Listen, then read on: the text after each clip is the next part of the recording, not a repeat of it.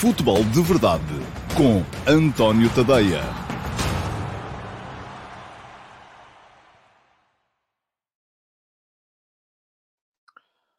Ora então, olá, muito bom dia a todos, sejam muito bem-vindos à edição número 590. Estamos quase na 600 do Futebol de Verdade.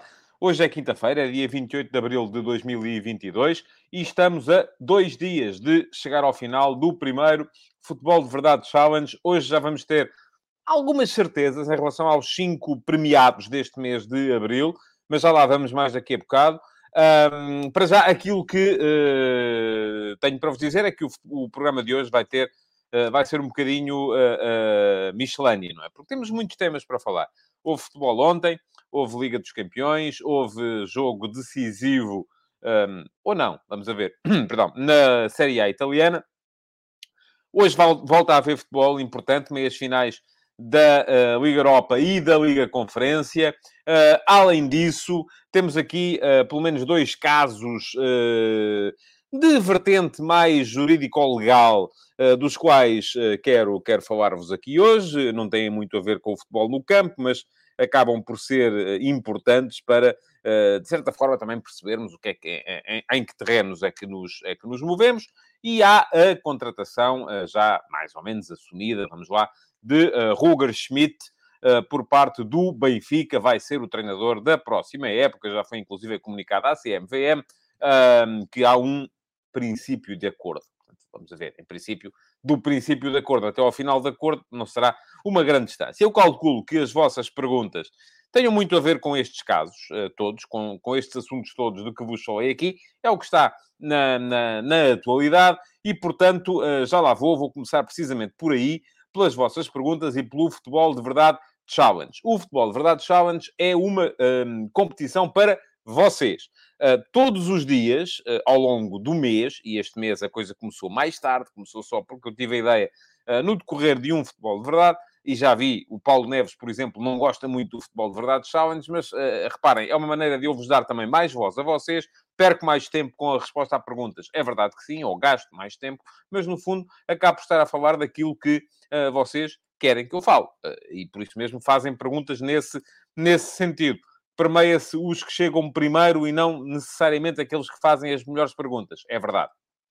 E isto pode vir a ser um problema de facto, mas eu não tenho capacidade para estar a fazer o programa e ao mesmo tempo a escolher as melhores perguntas. Portanto, peço as minhas desculpas a quem eventualmente faça perguntas especiais, mas lá mais para a frente do programa elas acabem por passar despercebidas, mas o critério para o Futebol de Verdade Challenge é mesmo esse, é quem chega mais depressa. Portanto, os primeiros cinco a chegarem, uh, depois de eu colocar o programa em direto no YouTube, o programa é colocado, a transmissão é colocada por volta do meio-dia, recebem todos os dias 5, 4, 3, 2 e 1 ponto, e quando chegarmos ao final do mês, uh, vamos ter uma classificação, e os 5 que tiverem somado mais pontos nesse mês recebem uma assinatura premium do meu Substack completamente de borla. Portanto, não pagam nada e durante um mês podem ler tudo o que quiserem. Isto porquê? Porque o meu Substack tem duas modalidades uh, de subscrição. Uh, vocês podem ser subscritores do plano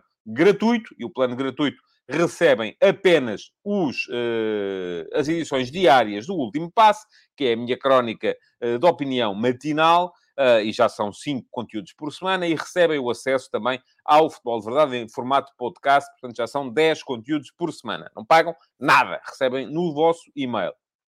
Quem quiser aprofundar um bocadinho mais a experiência e tornar-se subscritor Premium paga 5 dólares por mês, são 4 euros e meio, sensivelmente, ao câmbio atual. E, além destes 10 uh, conteúdos, recebe mais 10 conteúdos todas as semanas. Uh, portanto, uh, eu acho que vale a pena. São 20 conteúdos semanais uh, por cerca de 1 euro por semana, 1 euro e picos. Portanto, acaba por ficar muito, muito, muito em conta. Ora, quem chegar ao final deste mês, numa das 5 primeiras posições no Futebol de Verdade Challenge, recebe um mês de subscrição premium completamente à borla. Portanto, poupa um, 4 euros.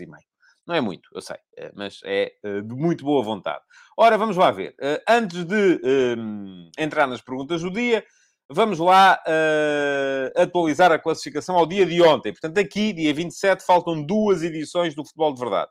Primeiro, Josias Martin Cardoso, 40 pontos, já ganhou. Já ganhou, não, já é um dos cinco primeiros. O segundo é o Correr é fixe, 37, também já é matematicamente um dos cinco primeiros. Terceiro, Manuel Salvador, 21, também já ganhou a assinatura.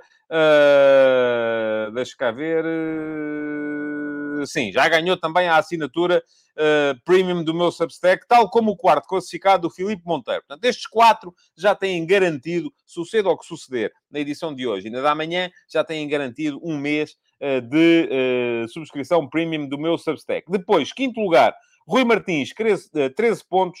E o sexto, David Resina, 8 pontos.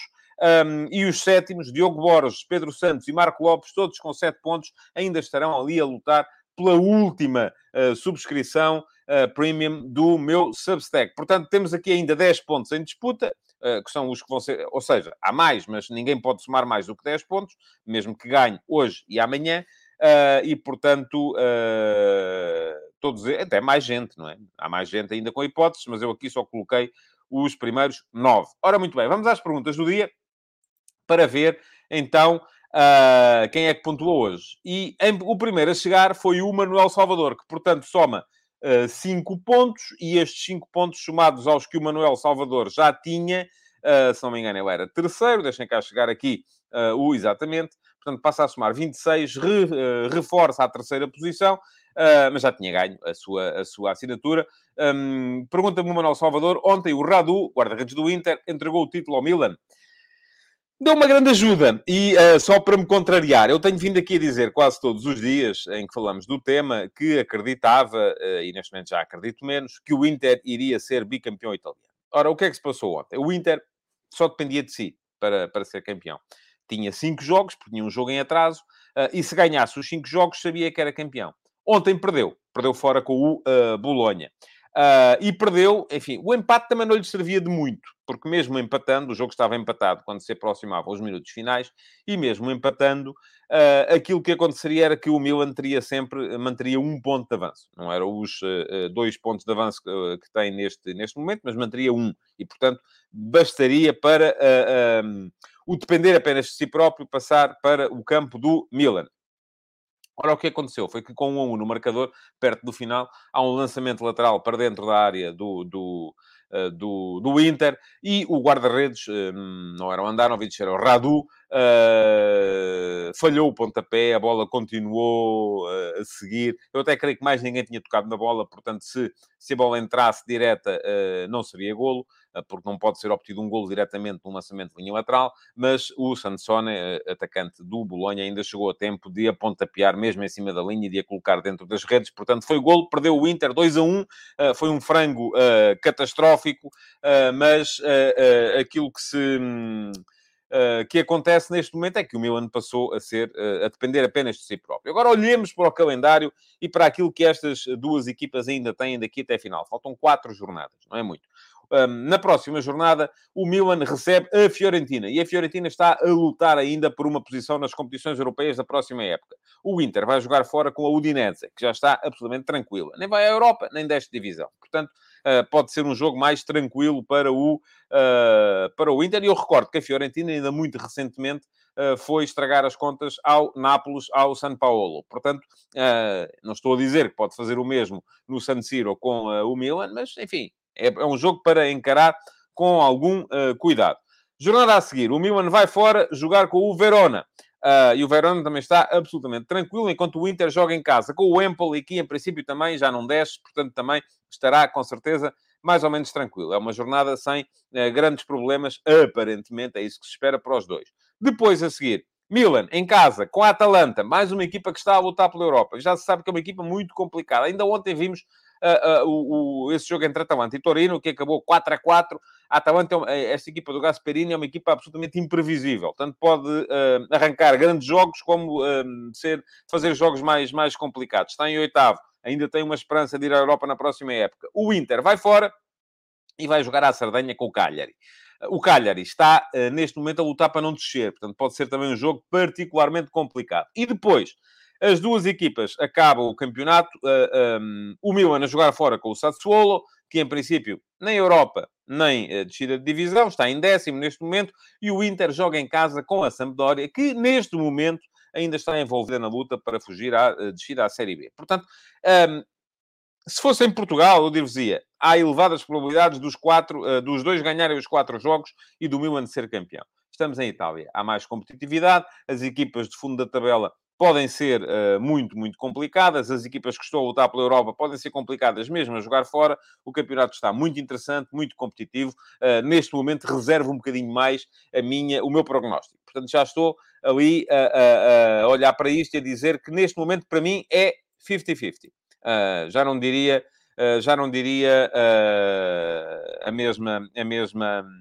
a mesma coisa que dizia ontem. Diz o Ruben Lima, esse Milan do grupo do Porto que diziam que era fraco, vai ser campeão de Itália. Enfim, fraco, eu não me lembro de alguém dizer que era fraco, mas eh, enfim, não será, eh, com certeza, não seria uma equipa tão forte como era o Atlético de Madrid e o Liverpool, que acabaram por seguir em frente, ou até que o próprio Futebol Porto, que acabou por seguir para um, a Liga Europa. Um, muito bem. Uh, diz o Josias Martins Cardoso que o erro do Radu é irrelevante nestas contas. Uh, vamos a ver se é ou não, não é? Quando, agora é preciso ver ainda os pontos que, vão, que as duas equipas vão somar daqui até final. Uh, e o Nelson Azevedo veio cá queixar-se também, e eu tenho muito respeito. Uh, o futebol de verdade nos tirou o respeito que eu, que eu tinha pelos seguidores mais assíduos, pois agora quem comenta mais cedo é só para poupar 5 euros mensais uh, e não faz perguntas que venham acrescentar. Eu reconheço isso, Nelson, e por isso mesmo estou aqui agora um, e, e, e tenciono sempre que Uh, e não são 5 euros, são 4,5. Tenciono sempre que, às vezes esqueço porque vou empolgado na conversa, mas sempre que leio uma pergunta, vir aqui a ver o que é que uh, os outros, aqueles que estão cá, uh, têm a dizer sobre o, sobre o, sobre o tema. o Correr é Fixe pergunta: será que não tem uma pergunta minha antes? Olha que não. enfim, deixa cá ver. Não, não, não, não, não. A sua vem em segundo lugar. Aliás, podemos passar para ela já Uh, está empolgadíssimo na luta, vai ganhar. Não vai ganhar, não sei, porque entretanto o Josias também está a manter ali o sprint e está, e está a conseguir manter. Bom, pergunta-me o correr é fixe. Bom dia. E, e, soma 4 pontos e desta forma passa a somar 41. Assume à condição a liderança. Vamos ver se o Josias responde. Correr é fixe. Bom dia. Ao ler o seu último passo, uh, ao, ao ler o seu último passo foi uma injeção de realidade. Uma coisa é falar aqui e ali, outra é ler os números acha que esta maneira de jogar vai funcionar no campeonato da Carris? E, portanto, o campeonato da Carris pressuponho que seja a sua metáfora para uh, um campeonato em que há muitas equipas. Uh, uh, e diz-me aqui o Carlos Guiz, diz que no chat a de correr é fixe, está à frente. Olha, mas a minha parece uma outra, lamento. mas ouça, acaba por ser, o Nelson Azevedo também diz que o correr é fixe aparece em primeiro nos comentários. Um, não posso fazer nada. O VAR inverteu aqui a situação. E garanto que nada me move nem a favor de um nem contra o outro. Bom, mas estava a dizer, uh, presumo que por campeonato da Carris uh, venha, uh, queira significar um campeonato em que muita gente mete o autocarro à frente da, da, da baliza. e presumo também que quando fala desta forma de jogar, fala da forma de jogar do uh, Roger Schmidt. Ora, muito bem, vou, vamos recapitular. E vamos lá ver. Como é que jogam geralmente as equipas do Roger Schmidt? Ou o que é que é importante para as equipas do Roger Schmidt? Já vimos aqui todos muito falar, já ouvimos muito falar da velocidade, de processos, uh, de vertigem. Uh... Agora, o que é que é preciso Estou-me a rir porque correr é fixe, diz que até aqui os árbitros são comprados. Não, aqui não há, não há subornos.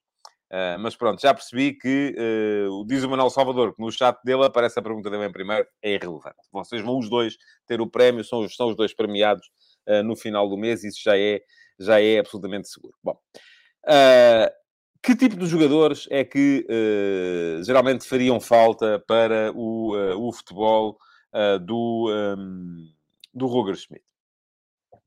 Guarda-redes que é que tem que saber? Tem que ser bom a jogar, como apoio a jogar com os pés, portanto, tem que ser alguém que a equipa possa usar para circular. Uh, e isto já é um ponto em desfavor do Vlaco Dimos, que não é de facto a, a grande espingarda nessa, nessa matéria. Uh, tem que ser bom a controlar a profundidade, porque as equipas do Ruger Schmidt geralmente jogam com a linha defensiva uh, muito, muito na, na, na frente. e deixa-me só fazer aqui uma interrupção, porque depois pode, posso não me lembrar. Uh, diz o Simão Rochinol, notícia de última hora, segundo Tancredi e Palmieri, que Mino Raiola terá falecido devido à doença. Bom, uh, vamos manter-nos atentos a isso. Um, Mino Raiola, para quem não sabe, é um dos dois, três maiores empresários do futebol uh, mundial e é representante de uma série de jogadores importantes. Olha, por exemplo, o Erling Holland, que estará aí na calha para sair para todos os clubes poderosos do futebol mundial esta, esta temporada. Vamos manter-nos atentos. Estava a falar de Roger Schmidt. Bom, um, controle de profundidade, porque as linhas defensivas geralmente jogam, jogam subidas no campo. Uh, depois, defesas laterais. Capacidade de projeção ofensiva é fundamental. Geralmente os laterais são quem dá mais largura uh, à equipa do, uh, do, do, hum, às equipas do Roger Schmidt. Centrais, for, fortes nos duelos, não podem ser jogadores, têm, são jogadores que têm que assumir muitas vezes um para um em termos defensivos e ao mesmo tempo velozes para serem capazes de controlar a profundidade nas costas. Uh, eu não tenho certezas absolutas relativamente aos dois centrais do Benfica neste aspecto. Eu acho que o Vertonghen, por exemplo, é mais rápido do que uh, muita gente supõe. Uh, de qualquer modo, creio que uh, é um jogador que está a envelhecer e, portanto, estará naturalmente a perder velocidade.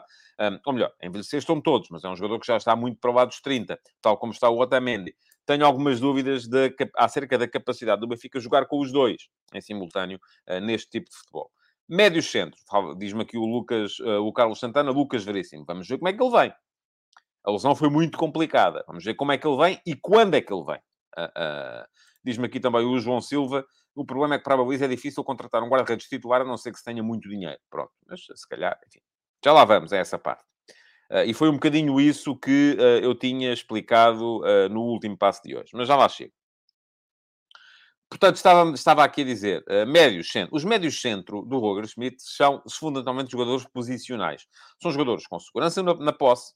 Não são jogadores que arriscam muito. Não é a eles que lhes cabe arriscar. Uh, e, portanto, já daqui estamos a ver quem é que encaixa ali que nem uma luva. Julian Weigl. Quem é que tem, terá, com certeza, algumas dificuldades para jogar uh, naquela posição, num esquema do Roger Schmidt? Tarapte. vejo muito difícil a vida de Tarapte para jogar ali.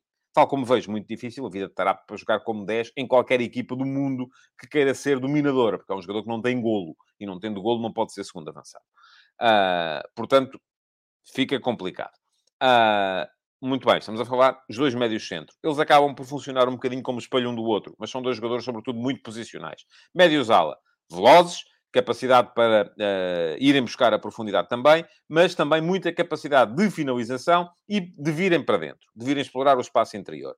Um, é isso que é fundamental nestes jogadores. Pode ser Everton? Pode. Pode ser Rafa? Pode. Uh, pode ser Diogo Gonçalves ou Gil Dias? Muito mais dúvidas. Eu continuo a achar Diogo Gonçalves ou Gil Dias poderão ser hipóteses um, a jogar uh, como laterais, uh, a jogar como extremos com o Roger Schmidt, tenho muitas, muitas dúvidas. Um, Diz-me aqui o Ricardo Xavier, insiste no Tarapto, quando ele nunca foi médio centro, certo? A questão aqui é perceber o que é que é o Tarapto.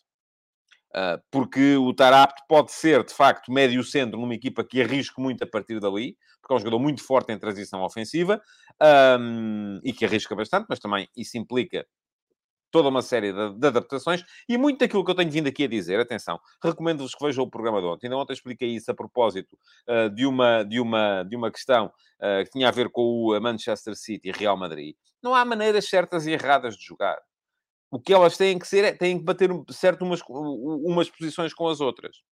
Uh, pergunta aqui o Christopher Ribeiro da Silva se o Darwin pode jogar na esquerda. Acho muito difícil. Aliás, vamos ver se o Darwin vai estar no Benfica para o ano. Essa é a primeira questão. A segunda questão, eu creio que Darwin será, neste esquema, sempre ponta de lança. Agora, ponta de lança num esquema com dois. Em que, o que é que precisam os pontas de lança? Os pontas de lança, diz-me aqui o Rui Paulo Vitorino, que o Rafa, em princípio, vai sair. Acredito mais que saia o Darwin, se quer que lhe diga. Porque é uma questão de mercado. De repente, o Rafa, aos 20, creio que são 28 anos, vai-me dizer que tem um mercado bestial por aí afora. Eu acho muito difícil. É claro que pode sempre arranjar maneira. Uh, se houver aí um negócio daqueles que, ok, eu manteste, uh, tu pagas aquilo que nós achamos que ele devia valer só para nós não perdermos face e depois nós comprometemos aí comprar aquele, aquele e aquele uh, para saldar as contas e para... Assim, acredito. Agora, de facto, o Rafa, neste momento, é preciso olharmos para as coisas. O Rafa, neste momento, não vale os 16 milhões de euros que o Benfica pagou por ele. Não vale. E, portanto, se o Benfica quer uh, rentabilizar o jogador com a idade que ele tem, uh, acredito muito pouco que ele possa sair. Pergunta-me o Miguel Timóteo se o Pizzi tem hipóteses de voltar. Também creio que não. Uh, enfim, mas já lá vamos à questão da definição do, do, do, do... Vamos lá à questão, oh, oh, à questão da, da, da, definição do que vai ser o plantel. Já lá vamos. Estava ainda a falar pontas de lança. O que é que é, o que é, que é preciso? Enfim, geralmente ele joga com dois, ah, sendo que um é 9 e o outro é 10. O outro tem mais capacidade de jogar nas entrelinhas. Um deles é mais jogador da área, o outro é mais jogador ah, de último passe. Mas também tem que ter golo, e daí que me pareça que nem o, nem o, que o não serve para, para jogar ali. Uh, diz o Pedro Botelho que o jogador vale o que os jogadores que, que os clubes quiserem pagar por ele. Claro. E aquilo que os empresários quiserem acertar que os clubes pagam por ele. Eu já expliquei isso aqui uma vez. Se eu sou empresário, chega um clube precisa de vender um jogador, o jogador vale, neste momento, o mercado só daria 5 por ele, mas o clube precisa de vender por 10 uh, ah, para salvar a face, para não fazer má figura à frente dos adeptos. Eu digo assim, ok, eu vendo esse jogador por 10, mas a seguir tens-me comprar aqui este a mim, uh, que vale 1 e tu tens que pagar 6. Pronto e, tal, e faz o negócio por 10. Portanto, o mercado é assim que funciona. Portanto, os jogadores valem sempre o que os clubes quiserem uh, pagar por eles. E isto, de repente, uh, significa... Enfim, não vamos por aí, porque senão vou-me perder. Uh, bom, posto isto, o que, é que, o que é que, de repente, o, o Benfica vai ter que fazer? Do meu ponto de vista, primeira coisa, é perceber dos jogadores que têm, quais é que servem. E já vimos aqui alguns que, se calhar, não servem. Segunda coisa que tem que fazer é olhar para os jogadores que têm emprestados e ver quais é que servem. E se calhar alguns encaixam. Se calhar alguns até encaixam e podem vir. Terceira coisa, perceber uh, uh, que, só, que não pode ter mais de 22, 23 jogadores. E porquê é que não pode ter mais de 22? Até pode, mas se vai ter mais de 22, 23 jogadores, podem esquecer os miúdos da equipa B, os miúdos da... da, da, da um, os miúdos da, da, da, da equipa de sub-19 que ganhou o UEFA Youth League. Porquê? Porque esses miúdos não, não vão fazer parte do plantel à partida. Ninguém, no seu perfeito juízo, vai achar que o Benfica pode jogar a Liga dos Campeões, a jogar com os miúdos da, da, da, da equipa de sub-19. Uh, mas, se lá chegarem, com certeza, eles precisam ter espaço para poder eventualmente progredir. E é nisso que eu acredito. É ter um plantel de 22, 23 jogadores e depois ter, como terceira opção para todas as posições, os jogadores da equipa B. E garanto-vos uma coisa, quando chegar o final da época, dois, três, conseguiram sacar o lugar. Porque eles são bons. Uh, e se isso acontecer, o Benfica estará a fazer a tal aposta na formação sem prejudicar aquilo que é a capacidade da equipa uh, acima. Agora, para voltar à pergunta do, do Correr é fixe, uh, o que eu acho que é fundamental é depois o Benfica perceber toda esta realidade. e em relação à sua pergunta, se esta maneira de jogar vai funcionar no campeonato da Carris, ouça, funciona tanto aqui como noutro sítio qualquer. Desde que seja bem executada desde que seja coerente, desde que haja complementaridade, desde que seja, uh, uh, desde que tudo, isto funciona tanto aqui como noutro sítio qualquer. E vou-lhe dizer mais: uma maneira de jogar que precisa que os adversários se abram para ser bem sucedida, não serve. Porque ninguém nos garante, ainda ontem, o Liverpool uh, apanhou pela frente um Villarreal fechadinho. E ganhou. E vão-me perguntar assim: aquela maneira de jogar funciona contra uma equipa que joga com duas linhas de quatro uh, juntas à frente da área, como estava a jogar o Villarreal? Sim, funcionou. Ah, mas funcionou porque tiveram sorte. O primeiro gol foi um ressalto, o segundo gol veio logo a seguir quando eles ainda estavam distraídos. Está bem, mas funcionou. E uma equipa que joga quase sempre à frente da sua baliza, geralmente está mais atreita a este tipo de fenómenos, que é de sofrer golos de ressalto. Agora, outra coisa é o Benfica perceber o que é que quer fazer. E o Benfica, é, é, eu ainda hoje de manhã escrevi, e quem quiser ler o texto, ele está aqui, o último passo de hoje. Porque diz muito, ah, o Benfica, o Jesus é que veio aqui revolucionar isto, porque ele, o Jesus é que deixou de se apostar. O Benfica, todos os anos, tem contratado 7, 8, 9, 10 jogadores. Anda a contratar jogadores de plantel, não anda a contratar titulares. E eu ainda hoje vi sete nomes nos jornais para virem para o Benfica. Mário Götze, Ricardo Horta, Almusrati, Petar Musa, Eric Alvarez, Ristich, David Neres. Sete. Sete jogadores. Num plantel de 23, é um terço. Portanto, um terço do plantel já está. Agora pergunta assim, o que é que fazem aos que lá estão? Vai tudo embora? Não, o problema é que não vai. Porque essa é uma opção, é, é chegar e dizer assim, ok, vamos agarrar e vamos buscar um plantel todo novo. Ah, pessoal, então e agora estes que estão aqui, o que é que lhes fazemos? É pá, vendemos. Ah, mas eles não têm mercado. É pá, então ficam aí. Então se ficam aí, depois o que é que fazem aos miúdos que lá estão? É pá, eles que se aguentem. E eles aguentam-se. E acabam por andar de empréstimo em empréstimo até se perderem de vez. Portanto, esta, do meu ponto de vista, não é a maneira de fazer as coisas. Agora, é a maneira que o Benfica tem feito. E não tem a ver com o Jesus só. É verdade, com o Jesus, nos últimos dois anos, o Benfica gastou. Uh, eu escrevi esses números hoje de manhã, mas gastou, salvo erro, 130 milhões de euros.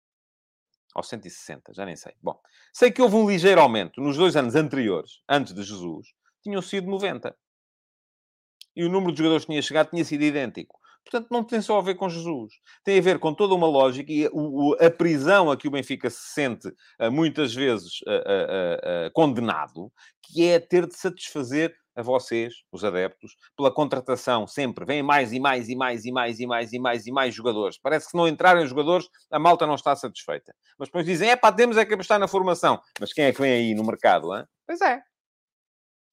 Aqui há uma contradição. E por isso é que eu digo, em relação à maneira de jogar, a mesma coisa. O fundamental aqui não é se vai jogar eh, em 4-2-3-1, em 4-4-2, em 3-4-3, em 3-5-2, em 4-4-2 losango, enfim. Ou, ou, se vai jogar com mais velocidade, menos velocidade, uh, com bloco mais alto, bloco mais baixo. Nada!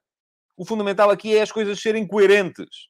É haver uma política coerente em relação àquilo que se quer. Porque se pode ter sucesso de todas as maneiras. Pode-se ter sucesso a apostar na formação, como se pode ter sucesso a apostar no mercado.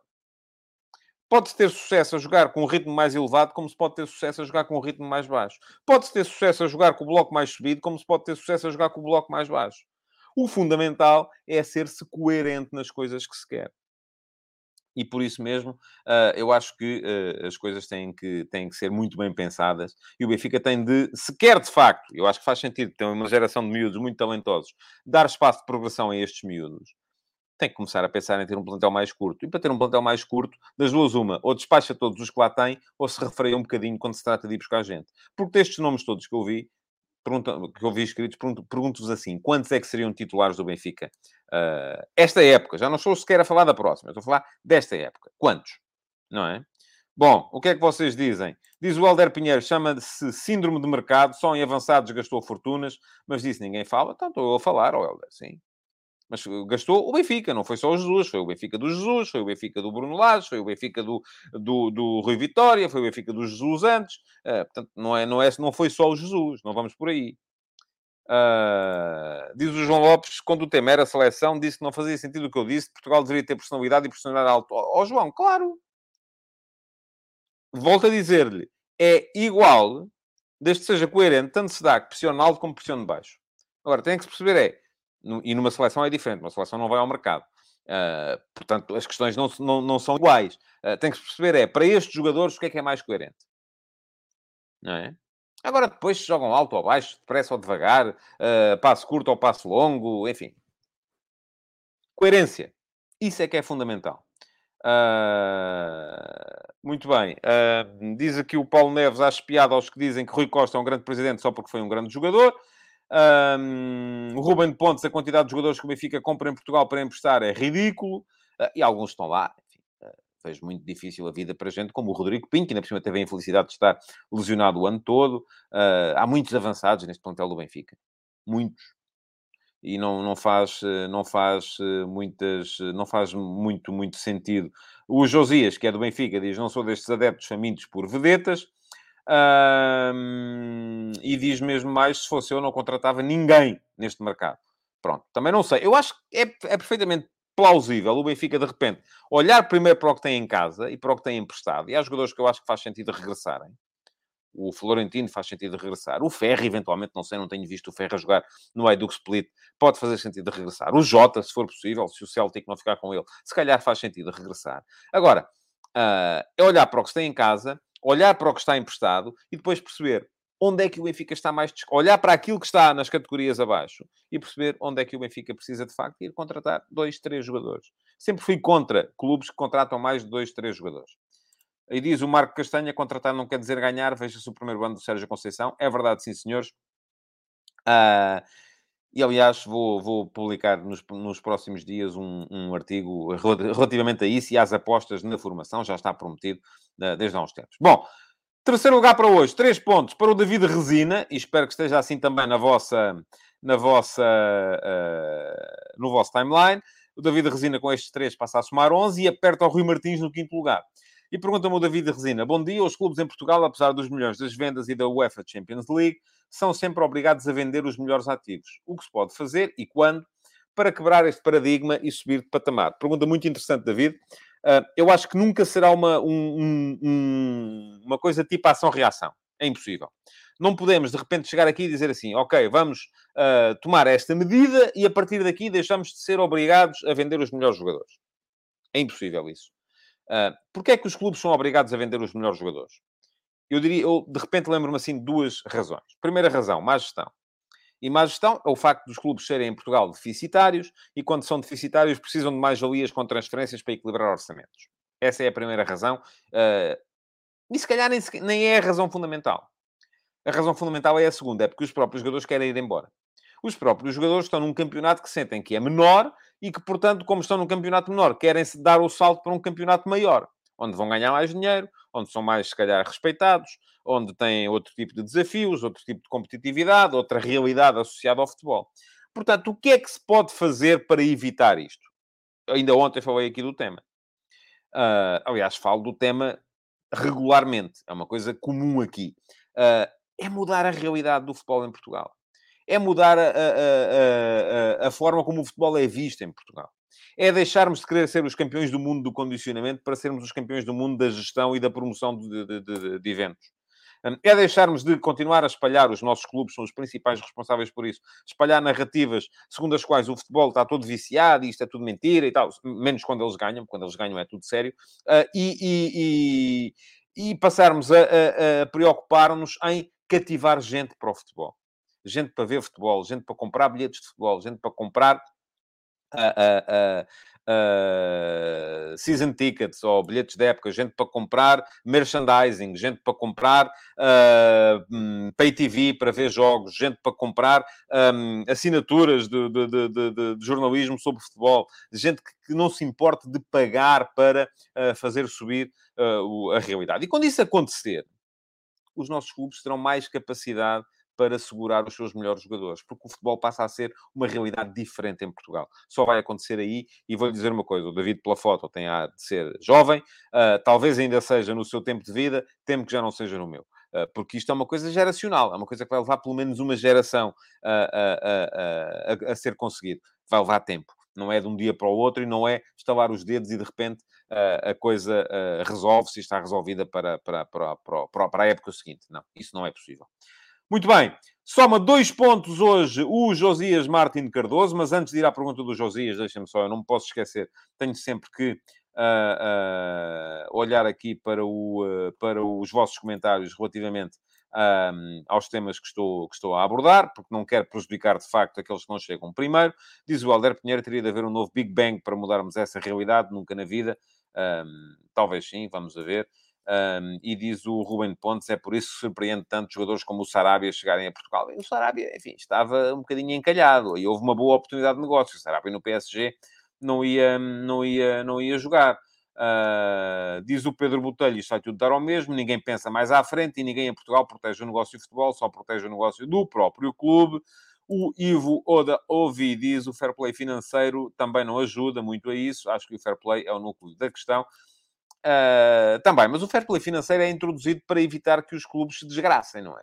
É um bocado isso. Uh, e, portanto, creio que uh, tem um bocado a ver com, a ver com isso. Pá, pá, o que é que temos aqui mais? Diz o Ricardo Xavier que o futebol português precisava de clubes mais fortes, além dos três grandes, assim havia jogos grandes mais frequentemente. Também acho que sim, e essa é também um bocadinho a raiz do problema. Bom, vamos voltar ao Futebol de Verdade Challenge para dar dois pontos ao Josias, que assim Uh, de acordo com essa classificação corrigida pelo VAR, e o VAR é o StreamYard, é, é, isto é absolutamente... São bots só, não, não há aqui uma humana, um, portanto, não se queixem. O Correr é fixe, fez 41, o Josias passou a 42. A vitória no Futebol Verdade Challenge vai ser decidida amanhã. Portanto, apareçam cá os dois amanhã e os dois aí com o dedo rápido no gatilho para ver quem é que é primeiro, embora em termos de prémio seja absolutamente igual. Pergunta-me Josias. Boa tarde. Uh, conhecer a realidade do futebol em Portugal é assim um critério tão importante na contratação de um treinador? Uh, Josias, já achei mais isso do que acho hoje. Uh, eu há, há 20 anos uh, achava que a chegada de treinadores estrangeiros a Portugal era um tiro no pé. apesar de nessa altura termos tido alguns campeões. Foi campeão o, o, o, o Giovanni Trapattoni, foi campeão o Coadriança, uh, mas também o Coadriança foi campeão, creio que num ano em que toda a gente tinha... Não, o Sporting não tinha. O Sporting ainda estava, salvo erro, com o José Peseiro e depois com o Paulo Bento. Mas o Benfica também tinha o Ronaldo Koeman, um, portanto só havia estrangeiros, uh, e, e, seria o, o Bologna tinha sido campeão também em 2002. Uh, ah, mas houve uma altura em que eu achei que não fazia muito sentido, porque os nossos já eram excelentes também, e acho que há um salto na qualidade do treinador português eh, a partir do final da década de 90, início de, de, de, deste, deste século, um, com a escola uh, à qual pertence o Mourinho, uh, o Carlos Carvalhal e por aí afora. Mas um, estava a dizer que já, já achei mais isso. Hoje em dia, eu acho que o futebol está de tal maneira global uh, que já se conhece o futebol em todo lado. E é, e é muito mais fácil conhecer. Portanto, já acho menos um, e vou-lhe dizer, não tenho rigorosamente nada contra a contratação de treinadores estrangeiros, desde que eles sejam contratados pelas razões certas. E aquilo que eu vi durante muito tempo no Benfica, uh, e vi isso no Benfica na, no, na, primeira década do século XXI, era que se contratavam treinadores estrangeiros em nome de virtudes que uh, os nossos também tinham. Uh, por exemplo, contratava-se o Camacho que era um treinador da transpiração, do futebol uh, duro, trabalhado, de garra, uh, faca na liga. Quando havia treinadores assim, igualmente em Portugal, só com uma diferença. Não hablavam castelhano. E, portanto, isso acabava por trazer ali um bocadinho um certo uh, charme e proteger o treinador de alguma contestação. Uh, depois contratava-se o Trapattoni, porque enfim, fatos de seda e tal, e coisas, cachemira, aliás, uh, e, e lenços de seda, Uh, uh, enfim, há ali um certo cachê, um, todo um passado uh, que se calhar já não era a mesma coisa na, naquele momento presente, mas a mesma e sobretudo aconteceu com o Benfica mais tarde, com o Ronald Koeman, com o Kike Flores, treinadores que estavam muito na moda, e, mas que em termos de rendimento desportivo, nunca foram extraordinários. Tira, Trapattoni foi, os outros não foram. E isso, de facto, eu era contra. Agora, uh, em relação à contratação do Roger Schmidt, eh, não me parece que seja um treinador da moda no futebol uh, europeu. Uh, agora, pode dar certo como pode não dar. Enfim, acho que é um bocadinho, um bocadinho isso. Diz-me aqui o João Lopes que o Lopetegui foi um bom exemplo de revolução e de alguém que não conhecia o futebol português e demorou a perceber o contexto. Certo, mas o Lopetegui já lá vão uns anitos. Um, Ainda hoje o Porto paga essa época Schmidt ao Lopetegui do Benfica. Não sei, vamos ver. Temos que esperar para ver. Eu continuo a achar que o Lopetegui não é mau treinador. Uh, agora apanhou de facto um Benfica muito forte naquela, naquela, naquela altura. Uh, diz o Pedro Botelho, se pensarmos bem neste momento, não temos nenhum treinador português numa equipa de top europeu, nem que consiga lutar por títulos nas uh, Big Five. sim, é verdade. Mas também há poucas equipas a lutarem por títulos nas Big Five, não é? Se vamos a ver, em, em Espanha são três. Uh, em Itália, será um bocado mais aberto, são três ou quatro. Em Inglaterra são duas, ou três, se contarmos o de Chelsea. Uh, na Alemanha é uma, é o Bayern a lutar consigo próprio, a ver quantos pontos é que faz. Uh, e, portanto, não há, isto está tudo um bocadinho apertado. E os alemães é que estão, uh, de facto, a mandar em, em tudo. o, o, que é que tínhamos aqui mais? Diz-me o Paulo Neves que anda a fazer-me há vários dias a mesma pergunta se o Xavi é treinador ou mental coach. Uh, Paulo, vou-lhe responder. Uh, qualquer treinador tem que ser mental coach. Portanto, uh, o Xavi, se quer ser bom treinador, tem que ser as duas coisas. e ele diz aqui que o Xavi não é treinador, como sabe tudo, a imprensa... Enfim, isto já tem a ver com as provocações Uh, entre o Paulo Neves e o, uh, e o João Lopes, não, não, não, não, não vou entrar por aí. Muito bem, último a pontuar hoje, um ponto vai para o Rui Martins, uh, que me pergunta qual, na sua opinião, a mais-valia e a menos-valia que o Roger Schmidt pode vir a dar ao Benfica. Uh, eu acho que são a mesma. Agora depende das coisas serem bem ou mal geridas. Uh, e já, já falei aqui muito sobre o Roger Schmidt, uh, mas volto a dizer, acho que a questão fundamental é mesmo a capacidade de aquilo bater tudo certo, do embrulho bater certo no final. Porque a mais-valia e a menos-valia são uma forma relativamente diferente de jogar, que tem muito a ver com esta escola alemã, uh, uh, que está a mandar, de facto, no, no, no, futebol mundial. Neste momento, se formos a ver, uh, temos Klopp, temos Tuchel, um, temos Nagelsmann, temos muitos treinadores alemães a, a mandarem no futebol europeu e mundial Uh, neste, neste, neste momento. Uh, e creio que a mais-valia uh, é a mesma que a menos-valia. Isto é, é a forma diferente de ver as coisas. Agora, se vai ser uma mais-valia ou uma menos-valia, tem a ver com a forma, exatamente com a forma como as coisas forem feitas. Depois, se as coisas vão ser ou não, vão ser ou não coerentes. Uh, muito bem. Pergunta-me o Nuno Carvalho qual a tática e o treinador que mais gosto. Não, eu não, não, não gosto de nenhuma tática em particular. E tenho uma embirração com o 4-2-3-1, porque geralmente acho que, há, que estão a oferecer um jogador ao adversário. Uh, em relação aos treinadores que mais gosto, sou fã de Klopp. Um, gosto muito mais de ver o futebol da, da, da, mais rápido, mais vertiginoso, mais pressionante, do que aquele futebol igualmente pressionante, uh, mas uh, mais técnico até, se quisermos, do, do, do, Guardiola. Mas acho que são os dois treinadores extraordinários e vou dizer aqui, porque posso dizer, Uh, espero mesmo que estejam os dois na final da Liga dos Campeões, porque era isso que, era isso que, que, que, que fazia, que fazia falta. Pergunta-me o Miguel Timóteo se o playoff na Liga Alemã será uma solução. Eu, à partida, sou contra os playoffs nos campeonatos. Acho que tem que ganhar o mais regular, ponto final.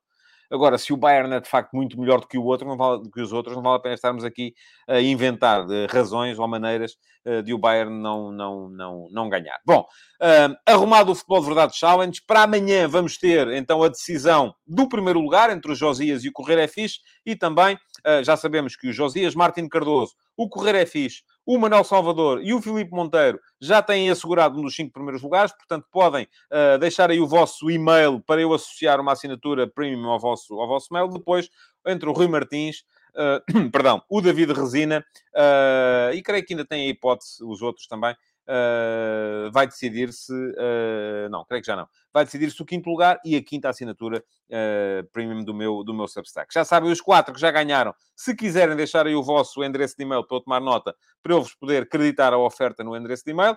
Uh, posso fazê-lo já a partir de hoje, porque matematicamente já podem celebrar. Uh, em relação ao quinto lugar, fica então para, para, para amanhã. Uh, mas vou precisar mesmo uh, desse endereço de e-mail, porque senão não posso dar-vos os prémios, não é? é? é? assim que a coisa funciona. Bom, vamos entrar então uh, e uh, deixar-vos aqui no, no rodapé o endereço do meu Substack, que é tadeia.substack.com, é o projeto a que eu dedico mais tempo no meu, no meu dia de trabalho. Uh, é o projeto fundamental do meu trabalho neste momento, é jornalismo escrito, um, tadeia.substack.com. Podem dar lá um salto, podem inscrever-se, podem subscrever. Há versões gratuitas, versões pagas, uh, mas apareçam por lá porque é a melhor maneira de eu fazer chegar o meu uh, jornalismo até, até vós. Ainda ontem, por exemplo, por lá passou, no último passe, o Luz. O Luz no último passo, não, perdão, no F80, o Luz, e podem ler o texto aqui, o Luz uh, foi um guarda-redes que uh, se revelou no no Boa Vista. Ele foi júnior de uma equipa do Boa Vista que cometeu a proeza de eliminar o Flóculo Porto de uma fase final do Campeonato Nacional de Júniores, em 1968. Eh, depois, eh, na equipa do Boa Vista, que chegou à primeira divisão em 1970, dividia a baliza com, com outros eh, guarda-redes. Acabou por não conseguir impor-se no Boa Vista, passou muitos anos na segunda divisão e depois foi o guarda-redes da entrada na primeira divisão do Futebol Clube Penafiel. Jogou também no Recreio da Águeda, onde ele passou mais tempo foi no Passos de Ferreira, uh, embora sempre sempre na, nos, nos, escalões uh, secundários e vivia até, até ter falecido há, há, há três anos, salvo erro, uh, nos Açores. Eu, uh, aqui há uns anos, ainda falei com ele, um, ehm, antes de, de, da publicação original da, da, biografia, da biografia dele no meu site antigo. Muito bem. Um, já sabem, se quiserem saber a história, eu já, já vos deixei o, o, o card para poderem, para poderem ler. Um, e agora, aquilo que vos digo é que hoje vai sair mais um episódio do F80 uh, com mais um jogador, e o jogador de hoje também já faleceu e foi um jogador ligado à glória europeia de uma equipa portuguesa. Portanto, é, isso, é só isso que vos digo. Faria anos hoje, uh, às três da tarde, lá estará uh, publicado também no meu Substack, embora para ler seja preciso ser subscritor premium, porque o F80 é apenas para subscritores premium. Muito bem, vamos falar uh, do. do hum, vamos falar então do, do, do, dos outros temas que estavam em, em, em agenda para hoje. Uh, ontem tivemos então esse Liverpool-Villarreal. Uh, lá está, foi uma, foi uma exibição de futebol marcadamente defensivo do Villarreal, duas linhas de quatro, uh, quatro atrás, quatro meio campo, duas linhas muito próximas, a reduzir o espaço para a equipa do Liverpool, mas o Liverpool pressionou, pressionou, pressionou, jogou sempre dentro do meio campo adversário, impediu o Villarreal de sair, não vimos sequer. Eu creio que durante o jogo todo não houve um. Eu houve um bocadinho em que estive a ver o Inter mas uh, não houve um, uh, não houve um, um contra-ataque perigoso do, do, do Villarreal e, portanto, vitória absolutamente justa. Uh, creio que o Liverpool é muito melhor equipa do que o Villarreal e mostrou isso ontem precisamente. A única maneira do Villarreal ter chegado onde chegou foi, de facto, a mestria e o trabalho tático levado a cabo pelo Unai Emery e pelos seus jogadores, porque foram capazes sempre de interpretar esta forma de jogar e, dessa forma, também eliminaram, por exemplo, a Juventus e o Bayern. E o Bayern confesso que para mim foi uma grande surpresa o Bayern ter sido eliminado. De qualquer modo, a vitória absolutamente justa do Liverpool. Creio que vai ganhar o jogo da segunda mão também. não estava à espera de outra, de outra coisa. Ah, o Paulo Neves está-se a queixar Uh, que são 13 e 15 ainda não entrei nos assuntos do dia, pois não, vou entrar agora. Aliás, já entrei. O Roger Schmidt, passei aqui muito tempo a falar do Roger Schmidt, uh, que era um dos assuntos do dia. Uh, também já tinha falado do Liverpool. Bom, mas uh, estava a dizer que, uh, portanto, foi um jogo. Uh, agora, o que não vou fazer aqui é a crónica do jogo. Não, já quem viu, viu. Que não, como dizia o, que, como dizia o António, o António Oliveira, acerca de um golo que marcou uma vez, quem viu, viu. Que não viu, tivesse visto.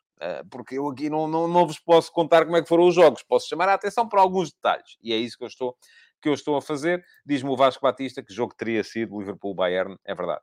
Eu teria preferido e acho que são as quatro melhores equipas da Europa neste momento. Uh, Liverpool, Manchester City, Bayern e Real Madrid. Teria sido muito mais... Uh, teríamos tido umas meias finais uh, ao nível daquela que tivemos entre, entre o Manchester City e o Real Madrid. não foi possível porque o Villarreal, a verdade é que eliminou e eliminou com justiça o, o, o Bayern. Bom, hoje vamos ter então Liga, Liga Europa e Liga Conferência. Uh, atenção à presença do André Silva na meia-final da Liga Europa, Leipzig Rangers. Uh, também temos um West Ham Eintracht Frankfurt. Uh, portanto, é sempre um duelo britânico-alemão. Uh, eu creio que os alemães, que o Leipzig é favorito, face ao Rangers. Veja outra eliminatória mais dividida, uh, embora acredite que o West Ham possa, de facto, lá, lá chegar. E na Liga Conferência, Leicester City-Roma, com, na Roma, José Mourinho além de toda a sua equipa técnica, o Rui Patrício e o Sérgio Oliveira, e do outro lado um Feyenoord Olympique de Marselha, Uh, estaremos todos aqui a torcer. Agora, aqui depende, não é? O que é que nós queremos? Queremos aproximar-nos da França ou impedir que os Países Baixos se aproximem de nós? Uh, portanto, uh, mas eu, à partida, creio que é mais importante para nós, neste momento, manter a posição face aos Países Baixos e, portanto, vamos lá, o, o Marselha que siga em frente.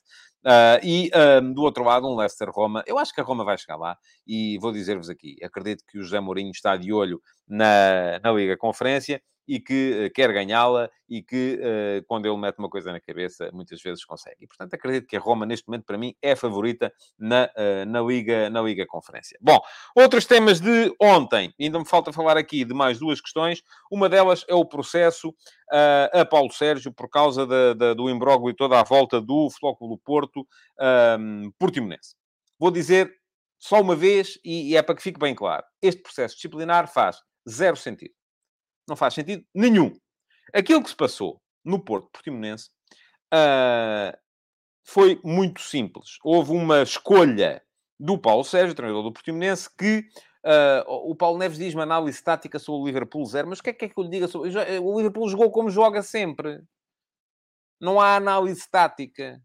Já foi feita N vezes.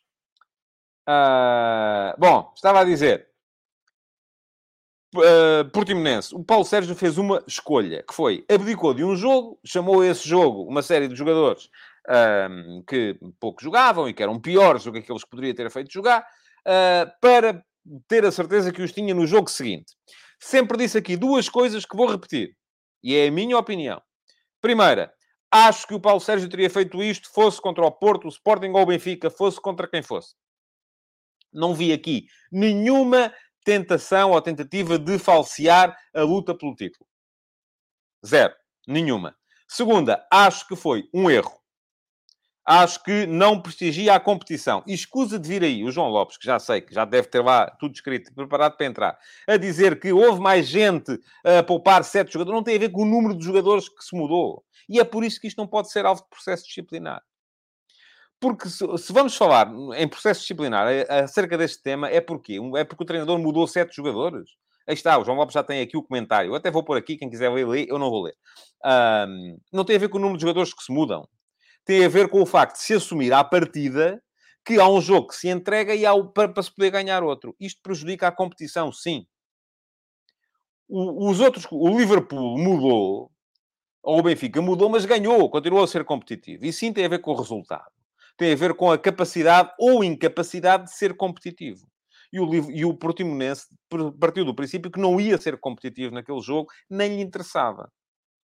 E eu volto a dizer, não vejo aqui nenhum favorecimento ao uh, Porto ou desfavorecimento, uh, seja a quem for. Diz o Ruben Lima, ele e qualquer treinador tem essa legitimidade. Claro que tem, e por isso não pode haver processo disciplinar. Agora, eu, enquanto comentador, posso dizer, acho mal. Porque acho. E acho mal, quer seja contra o Porto, o Benfica, o Sporting, o Carcavelinhos ou o uh, Pedras Rubras. É absolutamente igual. Acho sempre mal acho sempre mal. Mas acho pior ainda aquilo que foi a justificação dada pela SAD do Portimonense a seguir. Quando o presidente da SAD, o Rodinei Sampaio, veio dizer que não houve poupança nenhuma. O que houve foi uh, uh, aproveitar um jogo mediático para mostrar os jogadores nos quais acreditamos muito. Portanto, devem ter valorizado assim para cima de um milhão cada um. E agora ficamos à espera, não percebemos porque é que nos jogos a seguir ele não pôs aqueles também. Porque essa justificação, essa sim, seria merecedora não de um processo disciplinar, mas de um processo de. Uh, uh, enfim, não vou dizer. Uh, porque não faz sentido nenhum. Tal como faz pouco sentido o comunicado do Portimonense ontem. O Portimonense tem toda a razão em contestar o processo disciplinar ao Paulo Sérgio. O processo disciplinar não faz sentido nenhum, volto a dizer. Agora, Aquilo que acontece é que depois vir dizer, bom, é que nós aqui não temos perdão de dívida, não, não tivemos gente em layoff, não aderimos a processos uh, uh, uh, ao PER, ao processo especial de recuperação, creio que é assim que se chama. não fazemos diferimento de dívidas, mas está a falar de quê? É que agora é que era importante dizer, porque há, há ilegalidades também noutros sítios os perdões de dívida, o layoff, o PER, o diferimento de dívidas são ilegais? Porque se são ilegais é preciso, é preciso denunciar. Se são legais, é fechar a boquinha. Porque é a mesma questão relativamente à, à, à, à, à poupança dos jogadores. É legal, não é? É. Achamos mal, achamos. Eu acho, pelo menos. Agora, se é legal, não tem que haver processo disciplinar. A mesma questão tem o layoff. Foi legal, não foi? Houve uma lei a esse propósito. E houve muitas empresas a recorrerem. Uh, o perdão de dívida. Qual é a diferença entre um clube beneficiar de um perdão de dívida de um banco, que não acredita poder vir a recuperar esse dinheiro e, portanto, uh, tenta recuperar parte, ou um clube vender jogadores ou, ou, ter a balança transacional que o Portimonense tem com o Porto neste momento, em que acreditamos pouco na maior parte dos valores que, que têm uh, muitas daquelas transferências? Nenhuma, mas eu nem sequer falo aqui disso. O Portimonense é que veio falar. Portanto, o Portimonense pode sentir-se injustiçado com este processo. Agora, o que não faz sentido nenhum é que venha, de repente, lançar a suspeita para cima de toda a gente que joga com eles na Liga. É disto que eu falo quando digo que andamos a destruir a competição em, em, em, em Portugal. Bom, o que é que vocês têm a dizer sobre isto? Deixem cá ver, e já estamos muito atrasados no, no, no programa de hoje. Diz o Sérgio Machado que é uma palhaçada este processo. Enfim, o palhaçada é um tema que eu não gosto de, de, de utilizar. Uh, muito bem. Uh, mais o quê? Uh, o, o, o, o, João Lopes, enfim, já sabemos que é o sócio de número 1 um e honorário do Portimonense. Uh, o que temos aqui é o plantel, diz o Sérgio Machado, o plantel tem 20 e tal jogadores do treinador, põe a jogar quem quer, não são os de fora que vão escolher a equipa, claro, Claro que sim. E por isso não tem que haver nenhum processo disciplinar. O Vasco Duarte diz que roubem a estratégia do Portimonense, ganhou 1 a 0. Uh, pois foi. E, quem sabe se não podia ter ganho os dois jogos. Eventualmente. pode acontecer. o que é que temos mais? Bom, enfim, não temos mais comentários, há aqui muita coisa, mas não, não, não, não vamos por aí. Por fim, o último aspecto, o último tema de hoje. O caso Belenenses Bessade. Se calhar vou falar dele amanhã, porque já estamos muito atrasados. Portanto, vai ficar adiado para amanhã. Deixa-me só dizer que uh, convém uh, tirar-se as devidas uh, ilações deste, deste caso. o que é que se passou? Um, o Tribunal voltou a dizer que o Belenenses pode constituir uma SAD, o Clube de Futebol dos Belenenses, e, portanto, voltou a dizer que temos que não há nenhuma ligação entre o Belenenses e a, a, a SAD, que se chama Belenenses SAD, e que está a competir na Primeira Liga e que pertence à Code City. Portanto, uh, o que é que isto significa? Que o Belenenses pode constituir uma SAD e precisa disso para chegar, por exemplo, às, às ligas profissionais, uh, e que a Belenenses SAD tem zero a ver com o Belenenses. Uh, por muito que queira e diga que ainda pertence ao Belenenses e, e contestou a venda das, dos 10% de ações que o Belenenses vendeu para se desligarem uh, totalmente dali. O que é que se tira daqui? Tira-se daqui que uh, a Chá devia tirar também daqui, acho eu, as devidas ilações e finalmente mudar o nome para não nos confundir a todos. Aquilo que ali está, vou dizê-lo, na minha opinião, tem zero a ver com o Belenenses. Herdou, o, herdou a posição na Liga, e herdou muito bem, e acho justo que tenha herdado. O Belenenses correu o risco de querer jogar uh, a partir dos distritais, como fez, uh, para se desligar. Uh, portanto, está a fazer o caminho das pedras até chegar lá acima outra vez. E agora, o que falta é a, a Belenenses Chato, que ainda se chama assim, uh, tirar as devidas ilações e dizer assim, ok, a partir de agora vamos chamar-nos outra coisa qualquer. Mas não Belenenses Chato. Estamos todos cansados desta, uh, deste imbróglio entre o Belenenses e a Belenenses Chato. Bom, estamos quase a chegar a uma, a uma hora de programa, hoje foi longo, uh, mas foi aquilo que eu uh, uh, defini, porque quis ir lendo comentários vossos à medida que ia lendo as perguntas da, da, do Futebol de Verdade Challenge. Quero lembrar-vos que podem seguir o meu canal, deixem o vosso like para, para que o programa seja mais visto. Podem seguir o meu, o meu canal, podem inscrever-se lá, podem ativar as notificações, basta clicar em cima do, do, do, do, sino. diz aqui o Carlos Santana, o Belenenses não tem alguma culpa no cartório por ter alienado a maioria do capital da SAD. Sim, e por isso mesmo vendeu e começou. A culpa do cartório do Belenenses foi assumida quando o Belenenses foi jogar para o Distrital. Disse assim: não queremos ter mais nada a ver com esta gente. E portanto vamos para o Distrital. Qualquer clube que aliena a maior parte do seu património e depois diga assim: olha, não queremos ter a ver convosco, só tem uma coisa a fazer: é ir para o Distrital. O Belenenses pagou por isso. Portanto, uh, uh, não, não, não vejo aqui uh, qual, é, qual é a dúvida. já, eu, em princípio, também sou contra que os clubes alienem a maioria do capital. Agora, é legal e pode-se fazer. E, portanto, há quem faça e há quem faça e corra muito bem. Há quem faça e corra muito mal. Quem faz e corre mal, paga pelas suas ações. Foi o que o Belenenses fez. Foi jogar para o Distrital de Lisboa. Estava a dizer... Deixem o vosso like no programa, partilhem-no nas vossas redes sociais, inscrevam-se no meu canal, uh, ativem as notificações para serem avisados quando eu entro em, em, em direto uh, e voltem, por favor, amanhã uh, para mais uma edição do Futebol de Verdade. Muito obrigado por terem estado aí, então, e até amanhã. Futebol de Verdade, em direto de segunda a sexta-feira, às 12h30